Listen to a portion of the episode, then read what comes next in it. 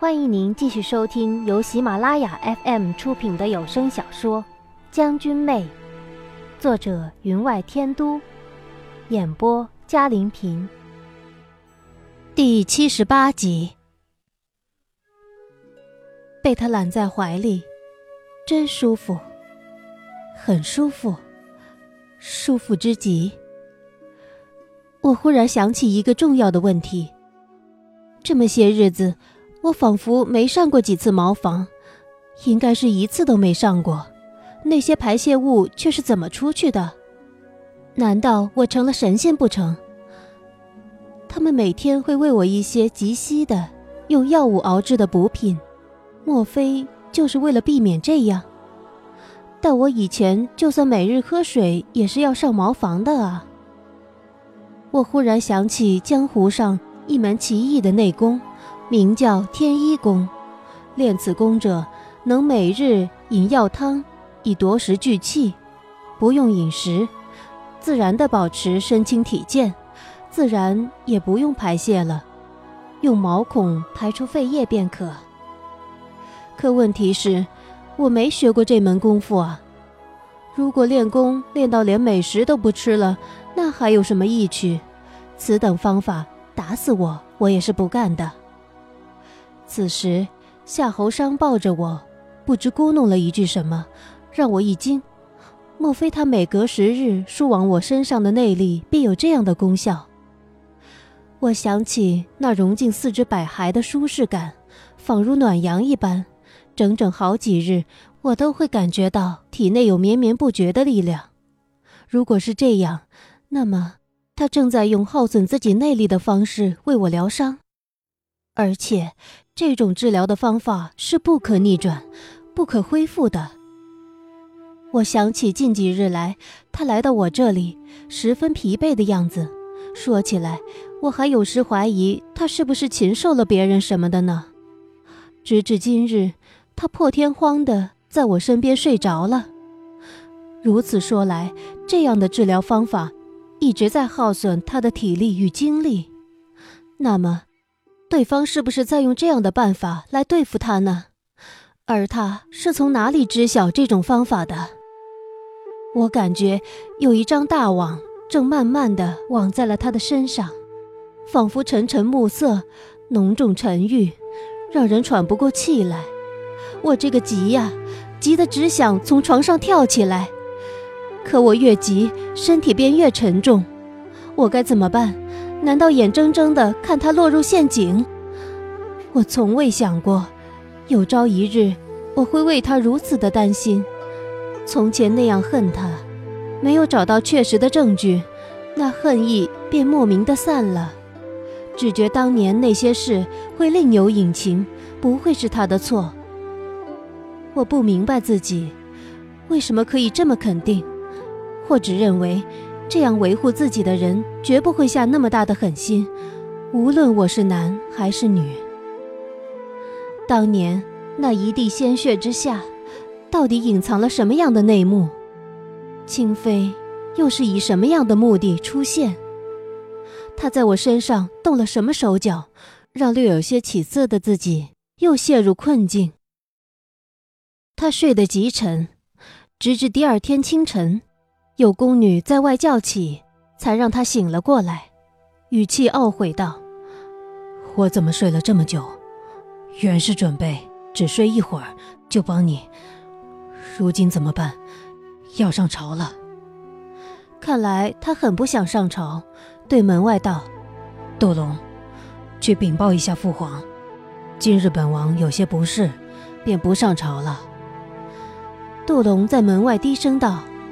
王爷，您忘了，今日要讨论西北铁矿走私之事，连皇太后都会在一旁垂帘。夏侯商在屋子里走了几步，无可奈何的道：“阿玉，那我下朝之后再来看你。”他走过来，帮我掖了掖身上的被子，这才来到外室，叫人进来给他梳洗。到了门外。他又低声吩咐八郡之一的刘光，万不可再让人闯进来。怎么办？怎么办？我心急如焚，如何才能让我的身体恢复一点点动静？只要我的手能动，我便能写下字来；只要我的嘴能发声，我便能出声警告。可我不断的努力，前些日子些微的感觉都没有了。我只觉自己是被深埋入土的蚯蚓，明知自己有能力钻出来，却怎么也达不到目的。我的身边只有无尽的黑暗，稠如墨汁，黏腻无比。直到夜晚，我听到了宫女掌灯的声音，她又回来了。这一次，却不止她一个人。我听到了两个人的脚步声，其中一人的足音我有点熟，可我听到此人裙子拖地之声，我又不敢肯定了。小七会穿裙子吗？绿儿，流光，小心护着，不准有人接近。夏侯商在外室淡淡的吩咐，我深感来的这人肯定不同寻常，再想。小七如果真的穿了身裙子，那该多么喜剧啊！我在脑中幻想着小七穿了裙子的样子，脸上涂了胭脂，手指上涂了扣丹，头上戴着步摇，一摇三摆，衬着她绝世的略有些刚硬的线条，简直是妖怪出动，吓死行人一大片。一想，我便想哈哈大笑，没成想。屏风外顿时屏息静气，我这才意识到，我笑出了声，真的笑出了声，就是发出了两声如青蛙般的咕咕叫声。可这就让屏风一下被推倒在地。你听到没有？听到没有？他刚刚，刚刚笑了。这声音是夏侯商的，可属下只是听见两声咕咕啊。这就是笑声啊，七校尉，这就是笑声。我在这里这么些日子，他都是无声无息的，他定是感觉到了你，所以才发出笑声。怎么可能？属下都没说话，他怎么会知道属下？你走近点和他说说话，说不定他就醒了。他语气殷切，连小七都有些动容。王爷，没想到。小七没有再说下去，只是走到了床边，低声道：“将军，我是小七啊，你听得出我的声音吗？”不知道为什么，我感觉到夏侯商两道目光扫在我的脸上，热切、激烈，充满希望。我的压力变大了，感觉身子无比沉重起来。他叫了半天，我没动静，便叫起了我的小名，从小到大的花花、小菜包、小肉包、咸鸡腿。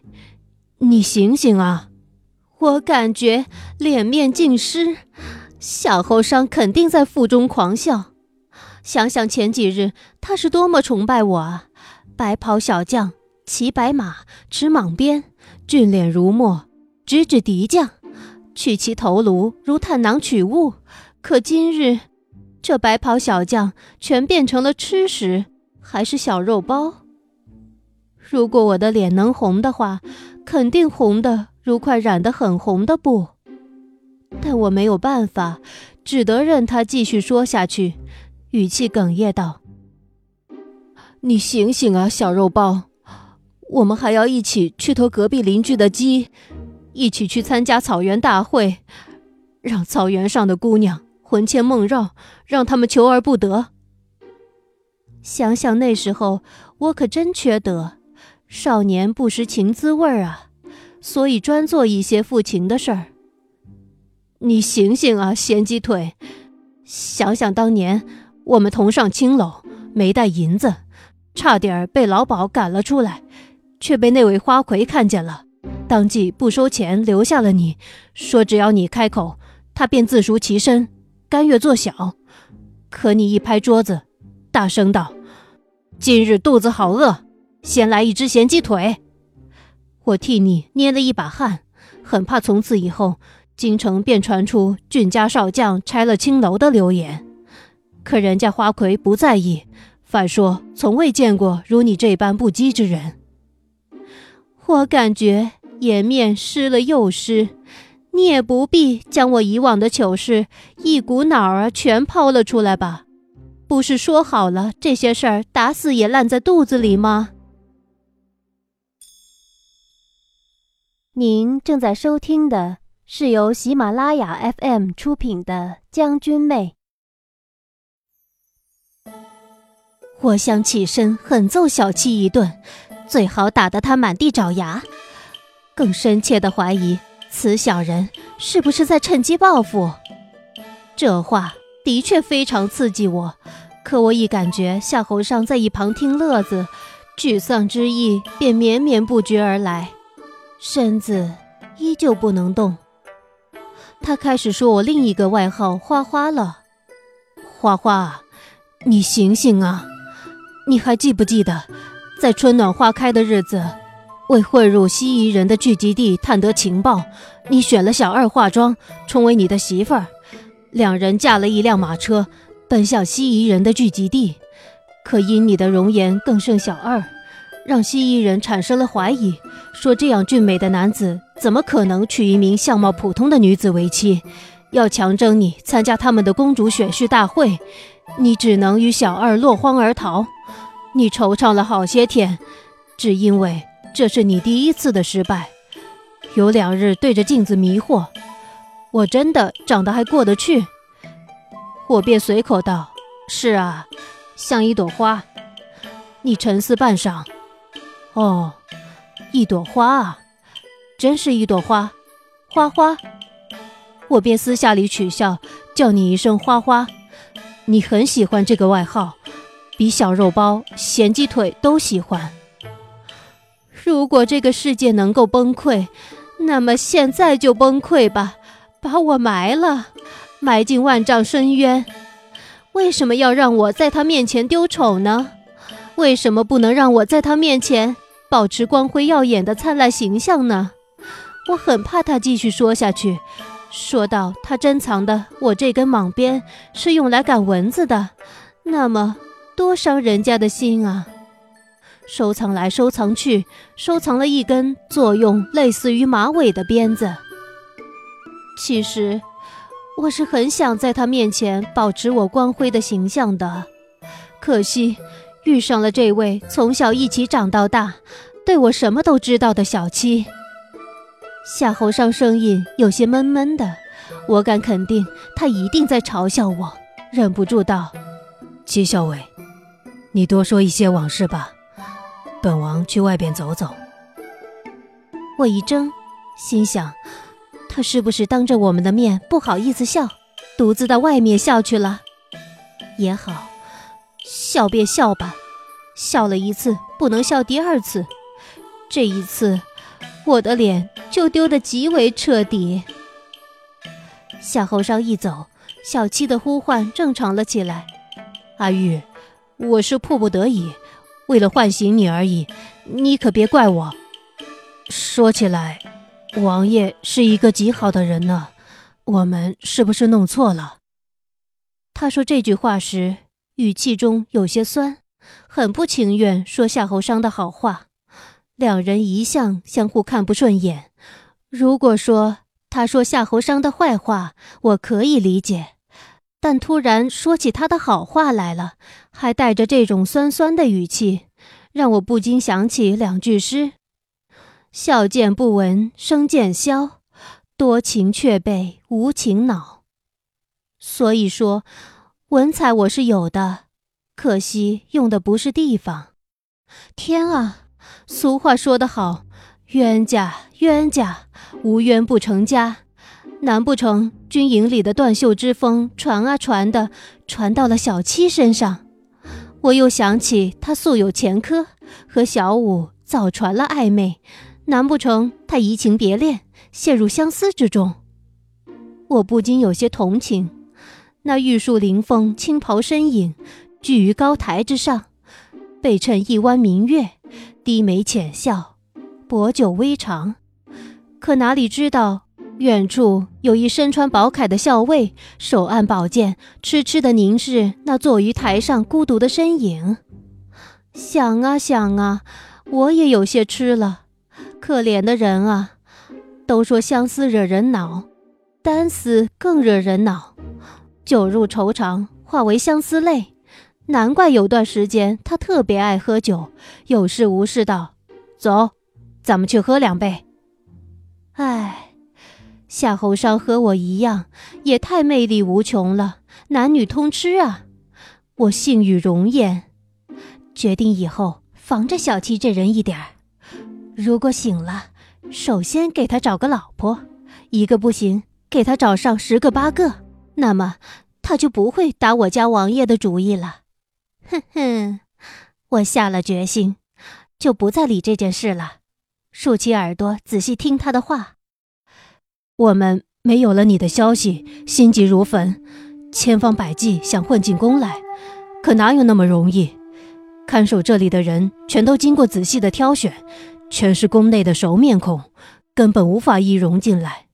阿玉，你为什么骗我们，将那假死的酒换成毒酒？一开始我们还不知道事情出了状况，直至听闻宁王四处寻找奇方异药，才知道你出了这么大的事儿。几个月的时间没有一点消息，我给你吃的那颗药丸，在你体内的功效差不多过期了。我实在忍不住，便闯进了宁王的住处，却发现他好像一直在等我，任我将剑指向他的喉咙，直到：“如想救他，就留下来。”我不相信，他便道：“你不是善药吗？本王将性命交在你的手上。”我真给他一颗毒丸，他眼都没眨，一下就吞了下去。看来夏侯尚不但感动了我，还感动了他。我心底有了危机感，心想这夏侯尚以前也是有前科的，对南庄的俊撵玉曾经有过心思，难保他不对俊撵玉身边相貌不相上下的小七不动心。看来为小七找媳妇儿的事儿。如战表策略一样，要放上日程才行啊！可他的话，让我仿佛看见夏侯商独自一人坐在桌旁，遣散了众人，让防守松懈，只为了等着小七趁夜而来。烛光摇曳，艳色如玉。他那时是在挥毫，还是在夜读？说实在话，我现在这个样子，你肯定会笑我的。我可从没扮过女人，记得上次你要我们七星为其中一人扮女人，跑得最快的就是我，只有小二老师才被你逮住了。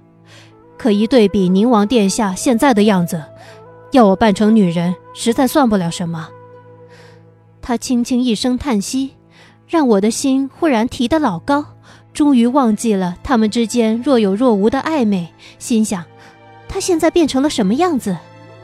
可他不说了，又轻声叹了一声：“唉，阿玉，如果你能醒，就快醒吧，要不然，要不然怎么样？